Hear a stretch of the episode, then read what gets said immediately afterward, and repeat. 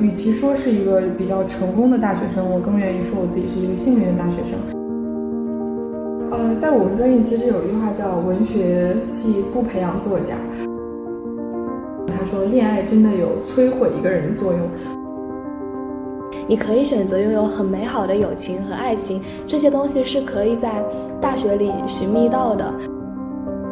没关系，我们都是要死掉的，就是我会死，你也会死，所以。我们之间的这个争执、争论，或者说某一些不和谐的东西，好像就没有那么困扰我了。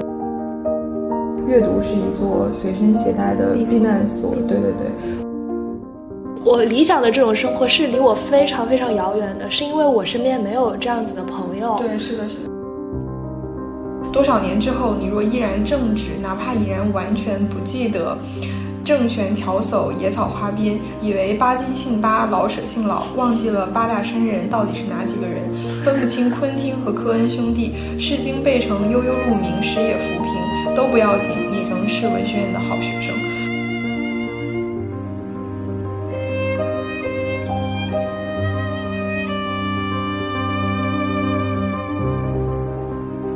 大家好，欢迎来到第七次浪潮的同名播客节目，我是主持人小鱼。今天我们厉害了，今天我们邀请到了一位拿了国家奖学金的学姐。大家好，我是 Luna，也是公众号第七次浪潮的创始人和主要负责人之一。呃，Luna 今年已经大四了嘛？回望着过去的大学生活四年，有没有一个词语或者是一句话来概括自己的大学生活呢？嗯，其实昨天我在思考这个问题的时候。啊，我有在想用哪一句话或者哪一个词能更好的概括，但是其实我我个人总是觉得用一个词一句话来概括的时候，它是非常偏狭的。或者用这句就是呃，生活在别处这样一句话来概括我自己的大学生活。在整个大学生生涯当中，其实有经历过非常多的事情，但我也在进行不断的尝试和进行自我的疏解。我们可以在接下来的聊天中具体展开讲一讲这些。我们知道，其实拿国奖有一个很重要的评定标准，就是你的学分绩。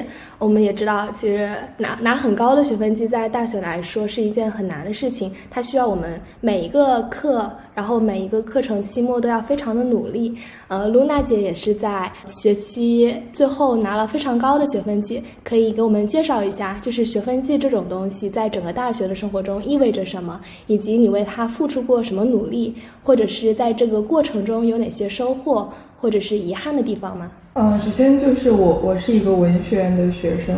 呃，然后我觉得我整个大学阶段最幸运的一点就在于本人就是。从小学基本上开始读书开始，我就已经想过，我说我以后如果能够呃读大学、读高中，我希望我可以更多的去选择文学和文科这样方向类别的这样的一些课程去学习。所以其实我呃，与其说是一个比较成功的大学生，我更愿意说我自己是一个幸运的大学生，因为我知道有很多人他们其实挣扎在自己并不喜欢的专业里不断的浮沉，但是呃，我我可能在这方面比较幸运，就是。我的学分既高，并不仅仅因为我努力，可能因为因为我也有一定程度上的天分和呃我自己真的很热爱，所以我觉得热爱这个东西对我来说是非常重要的。嗯，这个考试的完成是比较呃重要的。其实这个可能讲起来就非常的感觉，呃很很俗套了，就开始提考试的事情。啊，我个人的一个小的建议或者说一个呃我个人的经验就是。在期末考试当中，因为我们是文科专业，呃，在考察的过程中，一些论述题和简答题，呃，我在答的时候可能不是按照教材和课本，而是按照我平时读的书、读的论文，呃，根据这样的一些观点进行阐发，呃，所以可能这样的话可能会显得更不落窠臼，然后老师给的分数可能会更高一些。我自己个人会觉得，学分绩这个东西只是一个非常非常小的一个评判标准。如果我个人的建议是，如果大家对自己的呃专业并不那么感兴趣，其实你可以不用太在意这个东西，它最后对你的影响也只是呃一个。保研和或者说一个毕业正常的成绩，如果你已经决定有意决定说将来从事的工作跟现在的专业没有任何关系，那我建议你步入大学去做一些更有意义、更让你快乐，然后更发展你自己的爱好，比如说啊体育运动啊、音乐、美术、艺术这样的一些东西。我其实可以说是在为学分季努力的过程当中，嗯，吃了很多苦，确实是要这样讲。啊，我相信每一个我身边就是非常优秀的我的竞争对手，他们也是这样的。呃，甚至有很多同学会在考前就是压力过大，然后不能参加考试，呃，需要第二年再重新考试缓考，或者出现各种各样的呃心理疾病和问题，啊，这是非常常见的一个呃情况。啊，我其实在这个过程当中也是嗯不断的跟自己的心态进行磨合，然后。呃，希望自己可以维持在一个比较平常的状态，但其实，在每一个考试周、考试月之前，我很早就会开始准备，然后每一天会从图书馆从早待到晚，这个过程是非常苦的。我觉得，任何对任何一个天才来说，你想嗯达到怎样的成绩，甚至他们也需要付出努力，更何况是我。其实，我我非常尊重或者尊敬一些非常伟大的成功者。然后我也非常欣赏或者说羡慕那些本身出身就很好，然后日后又闯出自己一片天地的人。其实大学的过程当中，我们也会对这种问题进行很多思考。呃，这些人可能因为既有的条件或者说一些机缘巧合，内心本身就非常有底气，非常充盈。他们不需要经历像我们，比如说对学分期的挣扎或者这种非常残酷的竞争，才能达到自己想要达到的这个高度。我我自己其实更相信说。我经历的这一切，或者说，呃，我受到的磨难或者努力，它会让我在未来的生活当中获得更多的东西，或者说让我自己更有底气一些。所以，这可能是学分季在整个人生道路意义上给我的一个呃启示。这样，呃，露娜学姐给我们讲了很多高学分季底下就一座冰山底下蕴藏的很多的，其实有很多艰难。然后很多不为人知的辛酸和痛苦，还有挣扎。其实我之前也没有想过这些。很多人其实他走入文学系都是怀揣着一个作家的梦想。想知道露娜学姐，你你在真正的走入文学系之前，有对这个有什么幻想？以及你在文学系生活了一段时间之后，这个想象和现实有没有什么差别呢？呃，在我们专业其实有一句话叫“文学系不培养作家”。这个是整个全中国文学院，或者我们叫中国语言文学类这样一个大类，就是我们调侃的一句话，就是因为很多人他有这样的幻想去选择之后，发现我们好像只是有这么一堂写作课，有的学校甚至没有，嗯，然后他会出现一些认知上的偏差，或者说自己的这个情绪上的。呃，不平和这样的一个概念啊，我是其实从高中开始就进行比较多的一些创作，然后和呃写东西，然后我也是中国中国诗词学会的会员，大三的时候，当时出版了一本书。呃，所以我觉得写作对于我来说，它其实是一个在大量输入之后必然进行的一个输出的过程。呃，像陈丹青之前那个访谈里面说的，他你就是受到了这个东西的召唤，你就是想做，谁也拦不住你。我在去年的时候的日记大概有十几万字，就差不多每个月会写一万多字这样。呃，有的时候可能只是非常简单的记录今天呃跟谁出去干嘛了，然后遇到了什么人，吃了什么，喝了什么奶茶，可能是非常简单的。有的时候就是突然思考到一些问题的时候，可能写的东西就非常的意识流，可能会有这种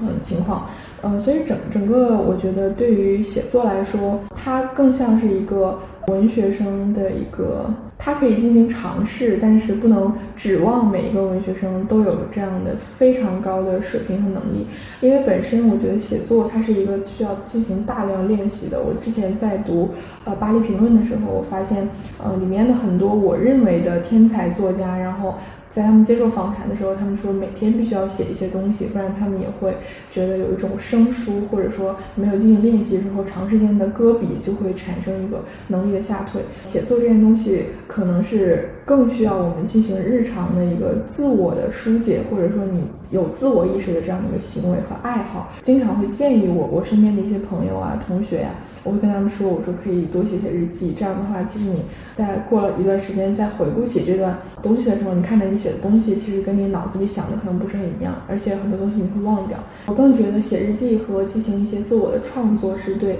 自我进行一个记传编年体的一个传记，然后你再过了很多年再回过头来看的时候，可能会有不一样的感受。嗯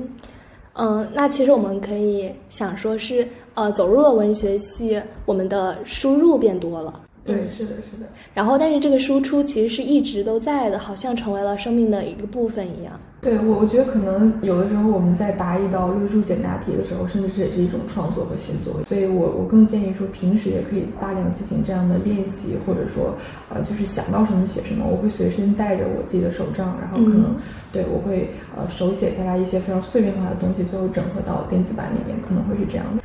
这也给我们想要以后想要从事这个职业的同学一个建议，就是我们真的要笔耕不辍的，不断的去练习和书写。不论是自己的日常生活，还是自己对日常生活的一些哲思和思考，我之前也看过一个非常有意思的说法。他说，写作是一件其实呃回报比很低的事情，因为你要每天写，每天写，可能才会从九十分进步到九十点一分。但是如果你哪一天不写，或者是两三天不写，就可能马上九十分就会退步成六十分。那我们跳开文学系和写作这个框架，我们来谈一谈对整个大学生活的一个纵深的观察。很多呃高三或者是还在高中的同学，他们都会对大学的一些友情或者是爱情抱有非常强大的幻想。很多老师都说，你进了大学之后，谁都管不了你，然后你可以收获很多很美好的友情和爱情。那真正的进入到了大学，曾经这样的憧憬还会存在吗？我觉得对于我来说，整个大学我非常感谢我的很多朋友们，和我包括就是我做公众号的一些学弟学妹，我的好朋友，我的学长学姐，他们给我的支持和鼓励是非常多的。但我也不得不说，就是在呃我大一的时候，可能没有参加这么多活动之前，其实在那段时候，呃认识的朋友不多。然后整个大学生活，其实我感觉很多人是属于非常嗯自闭这样一个状态，尤其是可能爱好比较少的人。我当时可能喜欢的东西非常的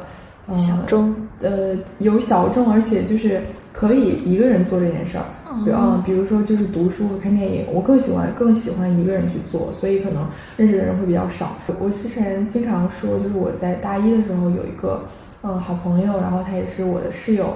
然后我们随着就是这四年，我们都一直关系非常好。然后随着时间的不断推移，我们现在可能并不会说每天都给对方分享生活当中非常细致的呃细枝末节这种。有的时候我们甚至会聊废话，可能现在不会这样啊。但是前段时间我在写我的毕业论文的那个致谢和我整个大学生活呃结束的时候写那篇文章的时候，我就写我说他是唯一一个在我并不优秀。或者说并不聪明的时候，就选择跟我做朋友的这样一位朋友。有的朋友跟你认识或者相识，完全只是因为你这个人可能有某些其他吸引他的侧面。呃，所以我觉得友情对我来说真的非常重要的。嗯，跟一位朋友聊天的时候，他说，就是人在亲情、友情、爱情当中，总是有一个情感，他非常非常需要，就是他对这个东西可能有一种。迷恋或者支柱，然后我就发现，可能我身边有一些朋友开开玩笑说他们自己是什么呃妈宝女或者爸宝女，他们可能对亲情就是真的非常需要。然后，像我的话，我就是非常需要友情。我每一个生活的阶段，如果没有朋友，我觉得可能做不到我现在的成绩，坚持不到现在。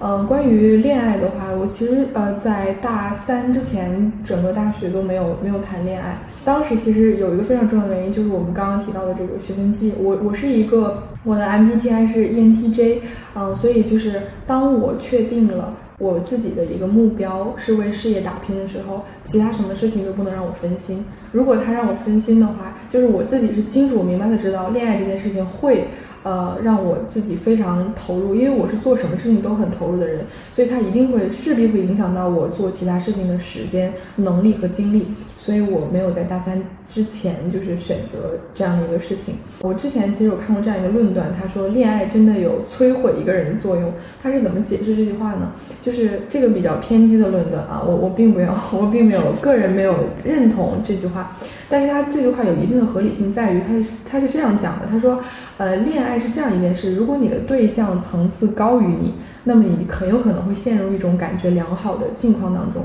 如果你的对象层次低于你，你很容易形成一种自以为是的情绪。如果他和你持平，那这句话，那恋爱这件事情可能会基本上把你锁死在现在所处的境界，既不会前进，也不会后退。最好的恋爱，或者说最应该的恋爱，是双方彼此成长的爱情。但很遗憾的是，无论从哪个角度来说，这种爱情呢，数量是分外稀少的。可能我们经常在豆瓣上看，就大家在对恋情的讨讨论的时候，无论男男人还是女人，他们都觉得啊，互相彼此成就、成长，一起进步，共同进步，这是非常好的。但残酷的真相是，嗯，很多人正是为了更远大的事情而放弃了爱情。那么，其实你就这个时候只能承认说，爱情其实是让我停在了所处的位置，而且不打算继续向前了。自己个人的观点就是，永远对这件事情怀揣期待。嗯，就像啊那句话怎么说的，就是像他明天就会出现那样期待，然后但是不要就是对这件事情过分期待。嗯，所以我觉得，嗯，这个是我对恋爱这样的一个观点。当然，我我自己现在所处的恋爱肯定是我觉得比较健康，我自己比较舒适的这样的一个状态了。嗯，好的，大家听到了，露娜现在已经在谈恋爱了。嗯，其实刚刚我们讲的很多都没有否定我们曾经对大学生活的一些期盼，但是这种呃东西的实现还是一个个人选择的问题。你可以选择拥有很美好的友情和爱情，这些东西是可以在。大学里寻觅到的，我觉得我非常赞同这样的观点，因为我很我很讨厌那些说大学生活就是和你想象的会完全不一样，或者说什么疫情毁掉了我们现在所拥有所有美好的大学生活，但其实还是一件可以选择并并且你努努力就可以实现的这样的一个事情。我曾经想过一个问题，就是。我们现在的大学教育好像都偏向于实用主义多一点，甚至有课程是教你怎样做你的职业规划，然后学会尽可能更多的实用的技能，以应对之后的工作或者是其他的方面吧。但是，呃，我曾经梦想过的大学教育，其实它可能是更理想主义的。比如说拿我学新闻的来举例，它可能会教一些更多新闻理想主义的东西，或者是如果是文学的话，可能会。告诉你你如何成为一名作家，或者是如何为你梦想的生活写作这样的。但当我们进入大学，发现它好像并不像我们想象中的那样。我想问一下学姐，呃，你怎么样看待大学教育理想主义和现实主义、实用主义这样的一个偏差？以及你觉得，如果我们的大学教育更加的理想主义，我们的生活会不会有所不同呢？嗯，其实我我昨天在看这个问题的时候，我也在思考一个，就是什么是理想主义。然后我刚刚呃听到你讲，就是分析或者说你个人的这个理解，我觉得呃其实我们我觉得我自己学的这个东西本身就很理想主义，因为它并不能让我赚到很多的钱，并不属于是像工具类或者实用类的这样的一个学科。啊，我我其实觉得实用主义的这样的学科是有它存在的非常大的一个必要性。呃，就比如说像医学呀、生物学啊这些，我觉得，呃，是我可能能力企及不到，但是我觉得很崇拜、很敬仰的这样的一个一个学科门类。其实我觉得，呃，理想主义这个词可能会让很多人觉得很不屑一顾。嗯，就他可能会觉得说，对文学、对文史哲、对艺术这种东西，他觉得并不是一个人生生命生活当中的必需品。就是崇尚理想主义的人来说，对他们反过来也有另外一种呃不屑一顾。所以从原则上来讲，整个世界就被这样的一种观念分成了两个阵营，或者说两半。然后每个人的使命就是按照自己的想法去前进到。死亡这一刻到到来，我最近经常在思考一个问题，就是我当我思考不明白一件事情的时候，我就跟我自己讲，或者我在跟别人呃意见发生非常大的冲突的时候，我就讲，我说没关系，我们都是要死掉的，就是我会死，你也会死，所以。我们之间的这个争执、争论，或者说某一些不和谐的东西，好像就没有那么困扰我了，因为我也不在意了。嗯，我觉得理想主义可能是说，更我想倾向于理解成是一种按照自己的生活的意愿、想法去进行生活，违背一个人自己天性的这样的行为，一定不会让他更快乐。这样是一种荒谬而且无效的这样的一种理想。对我们想的这个理想生活，它可能。更加的理想一点，好像我可以为了我的梦想，比如说我想拍一个电影，我想写一本非常牛牛的小说，那我可以为了他不吃不喝，然后也不想赚钱的事情，我只是想实现我的理想。在我的理解里，好像这样才是一种理想主义。但是学姐刚刚说，它可能也是一种一种更加自由的生活方式和不违背自己意志生活的这样的一个东西。那你觉得我们的大学教育可以教会我们？这样的东西，还是这种想法是和个人更加的有关，而不是教育能给我们的。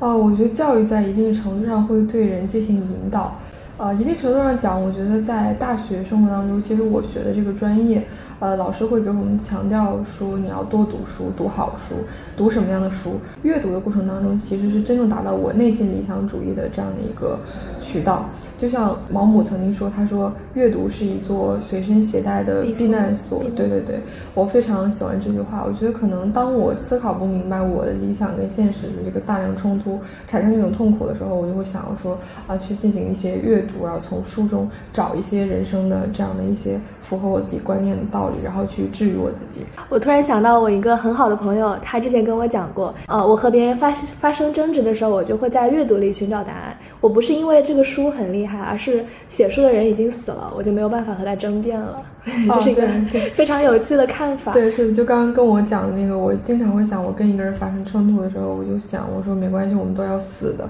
嗯，想到死亡，好像很多事情就会变得更加豁达，更加治愈我。对。如果从现在的这个生活状态看未来，你会对未来有什么规划或者是一些看法之类的？呃，其实人生的规划它是分很多步走的。然后我我其实现在目前在策划的一个，其中一个就是，呃，因为我在大学的时候有拿奖学金，然后我有兼职，我在很长一段时间内达到经济独立，然后呃，这个就给了我一个启示，或者说。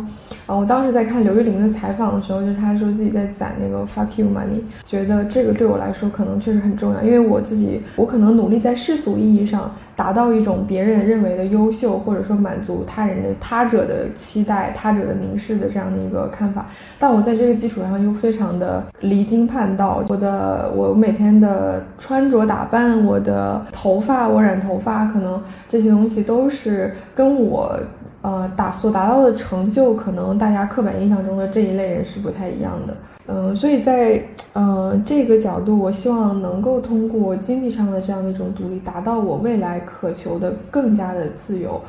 嗯，然后还有就是我自己非常，因为我有在美国生活过一段时间，虽然我并并不喜欢美国这个国家，但是我非常希望可以多去更多的地方去旅行和阅读，在旅行的过程当中可能会。看到更多的风景，遇到更多呃有趣的人，然后在这个过程当中确定下来我自己将来的一个生活状态是什么样子的。首先要达到一种呃相对于经济独立的状态，然后再不断的，其实我感觉有点像不断的游走在世界的各个角落，然后去寻找一种可能更加理想化的生活状态。我们在目前的这个阶段好像也没有一个非常明晰的道路。给未来的规划，还是在一种不断的探索和挖掘的这种状态吧。我觉得这种状态还是挺好的。对我蛮想尝试，就是不同的工作，然后在不同的地方工作。但其实像这种对工作和未来规划的这种意志，是和我们祖辈是相悖的。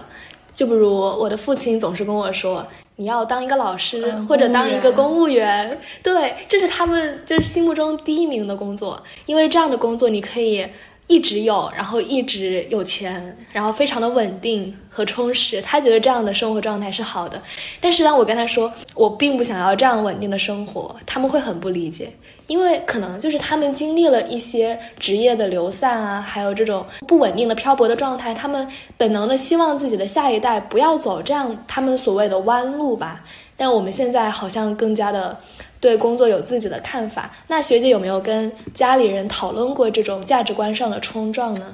呃，肯定价值观上会是有冲撞的。啊，比如说那个教师和公务员，其实在疫情期间就显示的很明显，他们的工资还是照常发放，啊，不会像生意人一样受到这个经济的或者疫情的这样的一个波动。呃，有很多人在疫情当下会就是破产，或者说呃经济受到非常大的创重创这样的，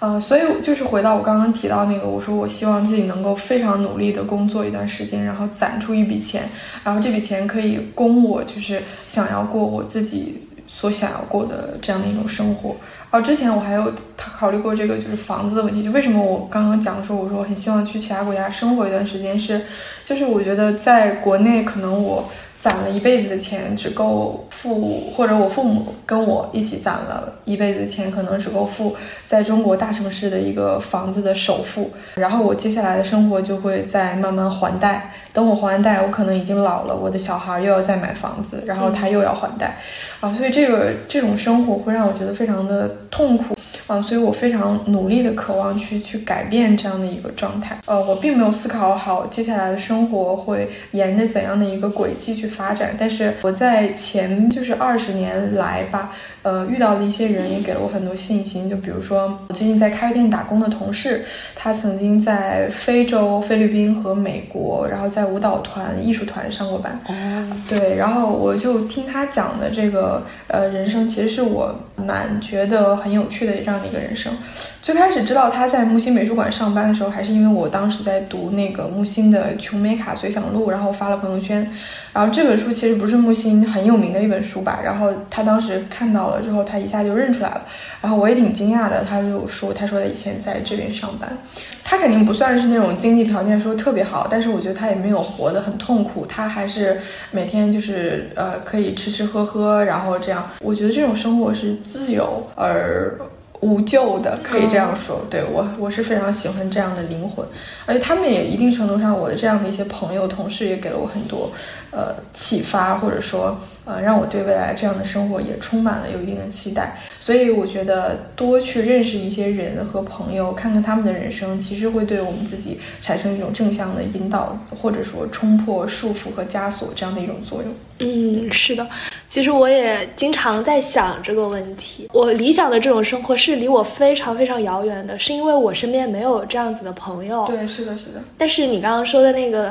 我就很想去找他再录一期播客，可以，下次可以来我们店里，然后我们一块聊一聊。因为他非常，嗯，他是一个就是 MBTI，他是一个 I 人，但是他非常的，当他觉得你是他的朋友的时候，他会对你很好。然后我们聊很多关于啊艺术啊、人生、哲学这样的一些，我们会聊查拉图斯特拉在咖啡店打工的时候，对，是是这样的，还蛮有趣的。我觉得真的是很理想的一种人生状态。对，是的，是的，嗯，对我之前也听过一个很有意思的观点。他说：“真正稳定的工作不是你做一个工作做一辈子，而是你具有一个在任何地方工作的能力和心态。”可能对，这样对，是的。所以我觉得，呃，我们可能需要呃改变一下曾经的一些对于稳定工作的这样的观点。呃，当然，如果你的想法就是我喜欢稳定，然后我不想要漂泊的生活，我觉得也是没有问题的，因为这是每个人对是自由意志的选择。自由的选择是的，我觉得这样挺好的。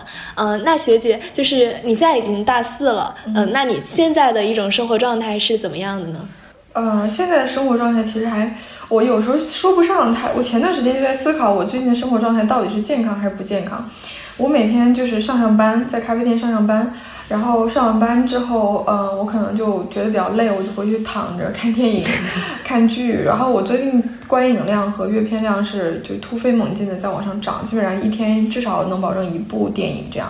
随着那个谈恋爱之后，整个这个状态又被打破。我觉得就是一遍又一遍打破原来的那个生活的那个 routine，然后再做一些新的尝试，或者说其他东西。最近还去也有在去图书馆继续学习呀，读书弄材料，对。所以就不一定，现在的生活状态确实是一个非常就是无业游民，然后你又有固定的生活费，然后好像就是感觉上应该是最珍惜的一段时光，因为可能后面也没有了。天，我觉得好羡慕，我很想进入这样的。你你很快就会进入了。对我曾经就和朋友说，现在的生活状态就是我一辈子梦寐以求想要的生活状态。对，但不可否认的是，它总有一天还是要随着你长大，要承担起更多责任之后，还是会有一个被打破。嗯，刚刚学姐。也提到一个是你曾经有一段非常规律的 routine，但是当某一个变数来临的时候，这个 routine 被打破了，这也是我一直在焦虑的点，因为我很讨厌我既定的计划或者这种生活轨迹被打破。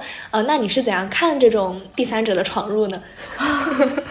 他者的闯入啊，我之前其实也有一段时间会这样，就是。我有一段时间非常享受，我从早到晚待在图书馆，然后晚上一个人就是听着音乐，然后回到宿舍。嗯，但其实不可否认的是，如果一个东西它闯入，或者一个人他闯入能给你的生活，并不是说完全被迫的改变，而是说你自己主动也有在想要他进来的时候，我觉得其实他会给你的生活带来一些不一样的色彩。觉得好好羡慕，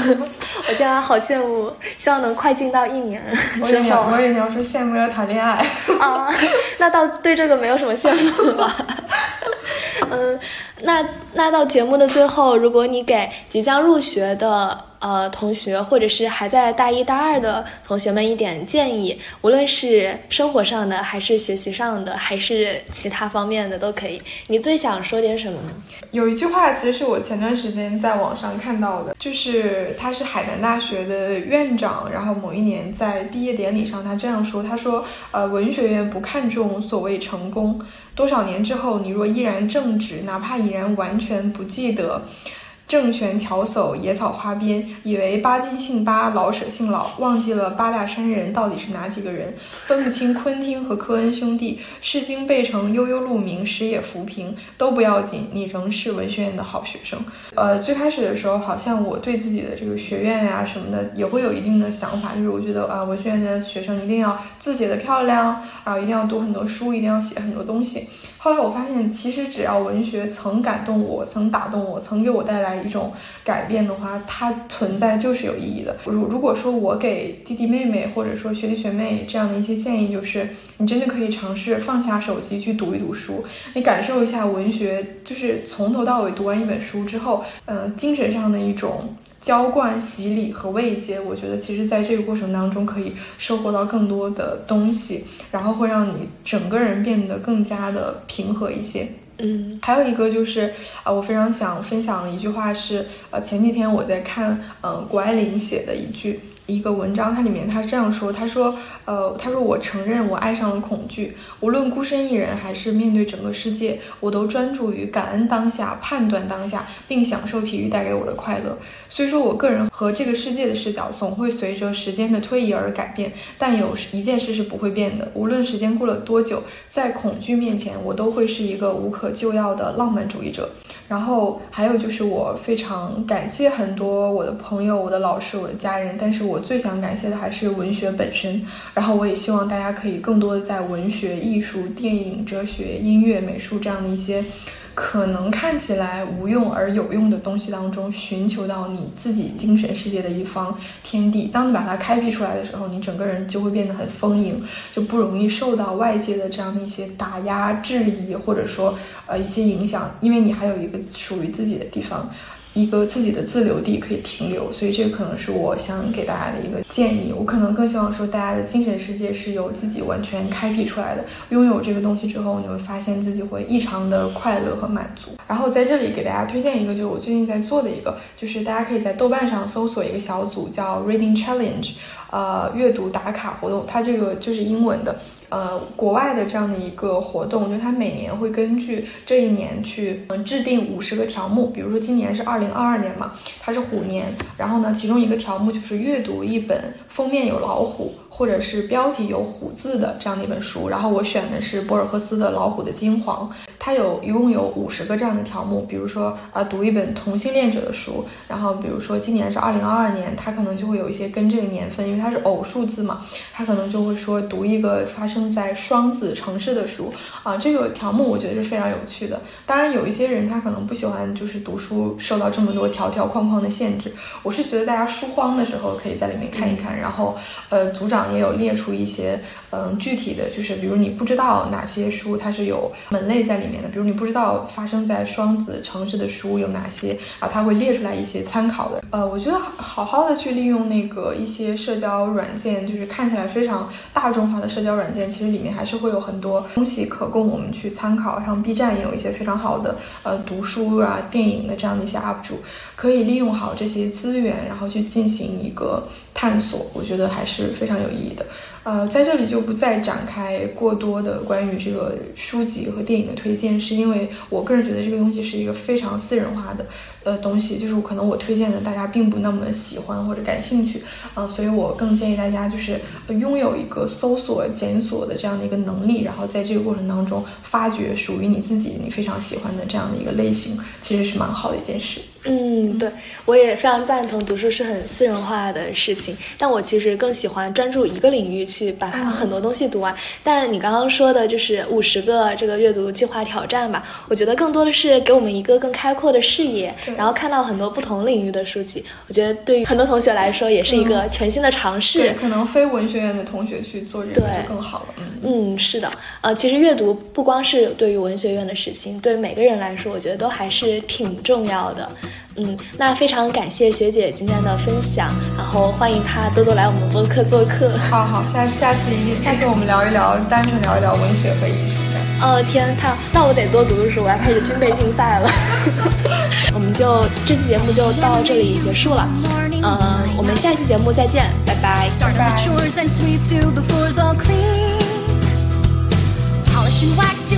and by then it's